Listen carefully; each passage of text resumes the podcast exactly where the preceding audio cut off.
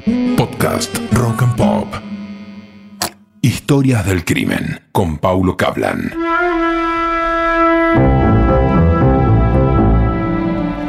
A Emilia Basil le decían la turca, como a todos los árabes que vinieron a la Argentina. Había nacido en Beirut, Líbano, y había emigrado a nuestro país buscando un futuro mejor. Cuando tuvo la oportunidad de tener su propio comercio, se decidió por un restaurante y le puso de nombre Yamile, nombre típico libanés. Emilia Basil vivió en una pensión, se levantaba muy temprano, viajaba hasta un frigorífico y despostaba medias reses. Años después, ya casada con Felipe Coronel Rueda, un obrero peruano, había podido juntar los pesos necesarios para ser propietaria. Ya tenían tres hijas. José Petriela, también inmigrante, había podido crecer económicamente en la Argentina. Era plomero, ganaba bien y se había comprado un par de propiedades en Buenos Aires. El Tano, allá por los comienzos de la década del 70, aceptó la propuesta de Emilia. Una parte del monto acordado en efectivo y el resto en cuotas. Así la turca tuvo el restaurante Yamile en la avenida Garay 2201 en San Cristóbal.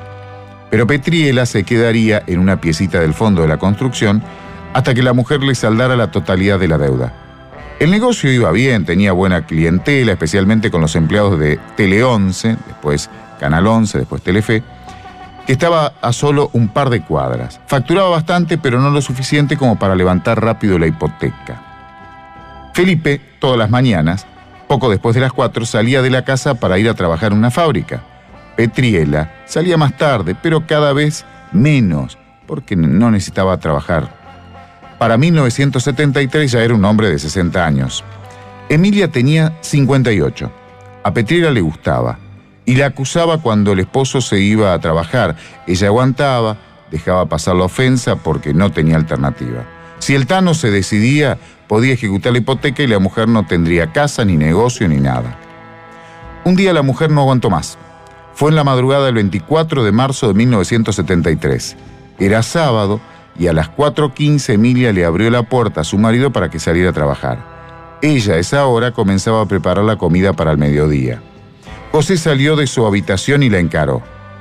Emilia primero lo empujó, pero el hombre seguía, la manoseaba. Ella después confesaría, lo dejó para que bajara la guardia. El Tano la tocaba, estaba fuera de sí.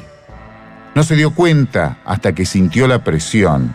La mujer le había hecho un lazo en el cuello con una piola de nylon. Ella apretó con una fuerza brutal. Al cadáver lo metió en un gran cajón de madera y lo tapó con cajones de frutas y bolsas de arpillera.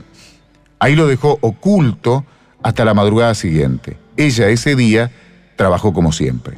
Al otro día, ya domingo, además de cocinar para los clientes, descuartizó el cadáver de Petriela y comenzó a hervir en ollas los trozos del cuerpo. Lo hizo una y otra vez para hacer desaparecer los restos. Algunos, por entonces, dijeron que la carne humana la mezcló con carne de vaca para hacer empanadas, pero eso nunca se pudo probar en el expediente ni figura. Uno de los hermanos de Petriela lo fue a buscar, pero no lo encontró. Pasaron tres días y radicó la denuncia en la comisaría 18 de la Policía Federal, hoy Policía de la Ciudad. En el restaurante Yamile todos decían que hacía unos días que Altano no lo veían, que había salido a trabajar y que no había regresado. Pero el miércoles 28 a la mañana, cuando una vecina vio un cajón de manzanas lleno de hojas de verduras marchitas, se supo la verdad.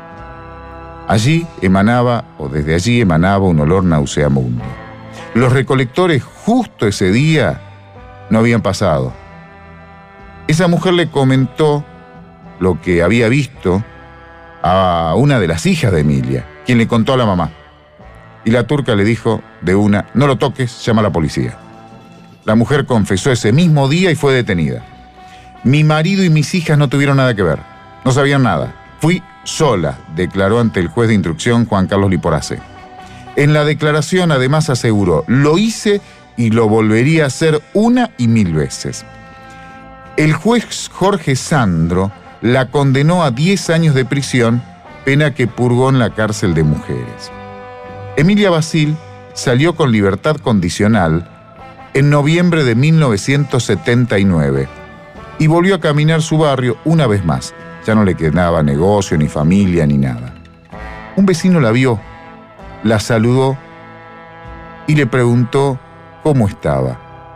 Ella solo lo miró y le respondió, ¿y a usted qué mierda le importa?